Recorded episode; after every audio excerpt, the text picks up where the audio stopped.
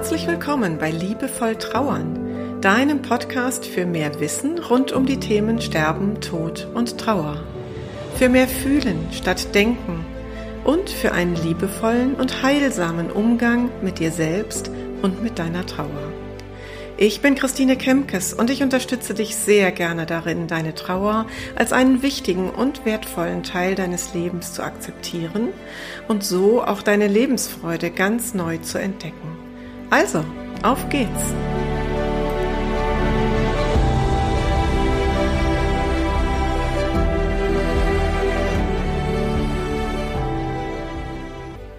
Heute geht es um die Frage, wie es sein kann, dass sich manchmal die Trauer ganz anders zeigt, als wir das vorher erwartet haben. Und auch um die Frage, warum es oder wie es passieren kann, dass auf einmal noch weitere Themen sichtbar werden. Und ich greife damit etwas auf, das sich in einem Gespräch mit einer Hörerin entwickelt hat, die mir ihre Situation schilderte und wir kamen dazu ins Gespräch und sie sagte dann irgendwann, Mensch, das wäre doch eigentlich auch mal was für eine Podcast-Episode. Das ist schon länger her und heute mache ich daraus tatsächlich endlich mal eine Folge. Die Situation bei ihr war folgendermaßen. Ihr Vater ist verstorben, zu dem sie keine besonders gute innige Beziehung hatte. Das war eher so eine sehr distanzierte Beziehung. Und dennoch verspürte sie eine riesengroße Trauer. Also sie versank so richtig in einem großen Trauerloch und fragte sich, wie das denn nun sein kann, das passte so gar nicht zu ihrer Vorstellung, wenn der Vater, zu dem sie keine besondere Bindung hatte, geht, dass sie dachte eigentlich, dann käme sie damit auch relativ gut zurecht. Dem war aber gar nicht so. Und ich sagte dann ganz spontan, na ja, ich glaube, du trauerst ja nicht nur darum, dass dein Vater jetzt nicht mehr lebt, sondern du trauerst gleichzeitig um diese nicht vorhandene Vater-Tochter-Beziehung oder die nicht gelebte Vater-Tochter-Beziehung. Denn der Tod setzt ja nun einen endgültigen Schlusspunkt. Mit dem Tod ist es nicht mehr möglich, hier im Leben auf Erden in einen Frieden zu kommen mit dem Papa und an dieser Beziehung nochmal gemeinsam zu arbeiten und vielleicht auch nochmal eine neue gemeinsame Basis zu finden. Und dann kannst du dir vorstellen, dass Trauer sich verhält wie ein großes Scheunentor. Das geht auf und dahinter kommt dann ganz viel zum Vorschein, was jetzt angesehen werden möchte. Also da zeigen sich zum Beispiel auch Gefühle dann aus der Kindheit. Wie war das damals mit dem Papa? Und was hat mir da alles gefehlt? Und was hätte ich mir gewünscht? Und wie habe ich mich damals gefühlt, als ich beispielsweise nicht die Zeit mit ihm bekommen habe, um mit ihm zu spielen, als ich beispielsweise nicht die Liebe und Zuwendung bekommen habe, die ich mir so sehr gewünscht hätte. Alle diese Gefühle stehen hinter dem Scheunentor und wollen nun durchfühlt werden, beziehungsweise es ist jetzt die Chance, diese nochmal zu durchfühlen, denn dann haben sie auch eine Chance, in Frieden zu kommen. Das heißt, der Lösungsansatz ist, sich dem zu stellen, was sich dann zeigt in der Trauer. Und genauer hinzugucken, was war da damals und wie war das und ähm, was hat das für mich bedeutet? Welche Konsequenzen hatte das für mich? Und genau das mache ich mit meinen Klienten. Wir haben fast immer einen biografischen Teil in der Trauerbegleitung, wo wir einfach mal ähm, auf die Lebenslinie schauen und auch auf vorangegangene Generationen.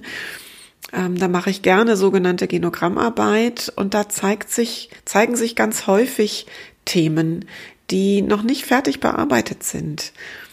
Äh, meine Ausbilderin im familienbiografischen Coaching, die sagt so schön, manche Lebensthemen sind so groß, dass sie in einer Generation nicht gelöst werden können. Das heißt, die Themen werden auch weitergegeben. Das ist nochmal ein, ein großes Thema, das kann ich auch nochmal separat aufgreifen, aber das spielt in diese Situation auch hinein, nämlich bei der Frage, warum ist es so gewesen, dass die Beziehung so war, wie sie war?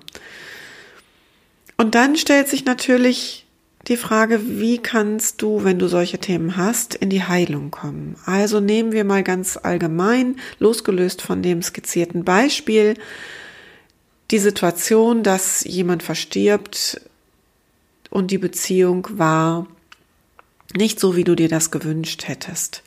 Sie war vielleicht distanziert, sie war vielleicht total konfliktbeladen, es war immer schwierig im Miteinander, es gab äh, viel Streit, viel Zoff, viel, wie ich immer gerne sage, Strom auf der Tapete. Und dann verstirbt jemand und auf einmal steht man da mit diesem Strom und muss gucken, wie man klarkommt. Und da gibt es wirklich ganz, ganz viele Möglichkeiten, wie du in Frieden kommen kannst. Ich nenne dir jetzt ein Beispiel oder erkläre dir ein Beispiel. Aber wenn du dazu noch mal mehr Fragen hast oder wenn du gerade, wenn dir gerade Dinge aufpoppen, wo du sagst, Mensch, oh ja, genau. Ich glaube, da ist bei mir auch noch so einiges, wo ich gerne mal hinschauen würde oder wo ich einfach Mut bräuchte, um da hinzugucken, dann kannst du auch gerne Kontakt aufnehmen mit mir und dann können wir schauen, wie wir gemeinsam da zusammenarbeiten können. Also eine Möglichkeit der Heilung ist, all das aufzuschreiben, was dir durch den Kopf geht. Alles aufzuschreiben, was du so gerne noch gesagt hättest und was du durch den Tod eben jetzt nicht mehr unmittelbar, unmittelbar platzieren kannst. Ähm, alle deine Gefühle aufzuschreiben, die da jetzt hochkommen.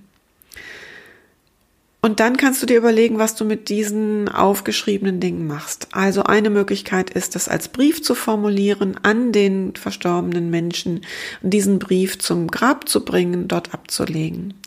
Eine andere Möglichkeit wäre, den Brief zu verbrennen und damit quasi nach oben abzugeben oder auch ähm, als Schiffchen zu falten und auf einen Fluss oder See oder auf das Meer zu setzen das sind jetzt nur ein paar Möglichkeiten. Vielleicht kommen dir selber auch schon Gedanken, was du damit gerne tun würdest. Manchmal, also das, die größte Hilfe an dieser Stelle ist das Aufschreiben. Ne? Was danach dann damit passiert, ist noch ein, ein weiteres Ritual, aber das Heilsame ist tatsächlich das Aufschreiben, weil du dir vorstellen kannst, dass du das durch den durch deine Hand und durch die Tinte ähm, quasi aus, das aus dir rausfließt, auch diese Gefühle aus dir herausfließen. Und das ist das Heilsame an dieser Methode. Aber wie gesagt, es gibt eben auch noch ähm, viele weitere Möglichkeiten an diesen Themen, die dir jetzt nicht mehr lösbar erscheinen, weil derjenige verstorben ist, diese Themen doch noch in Frieden zu bringen und in eine Heilung zu bringen.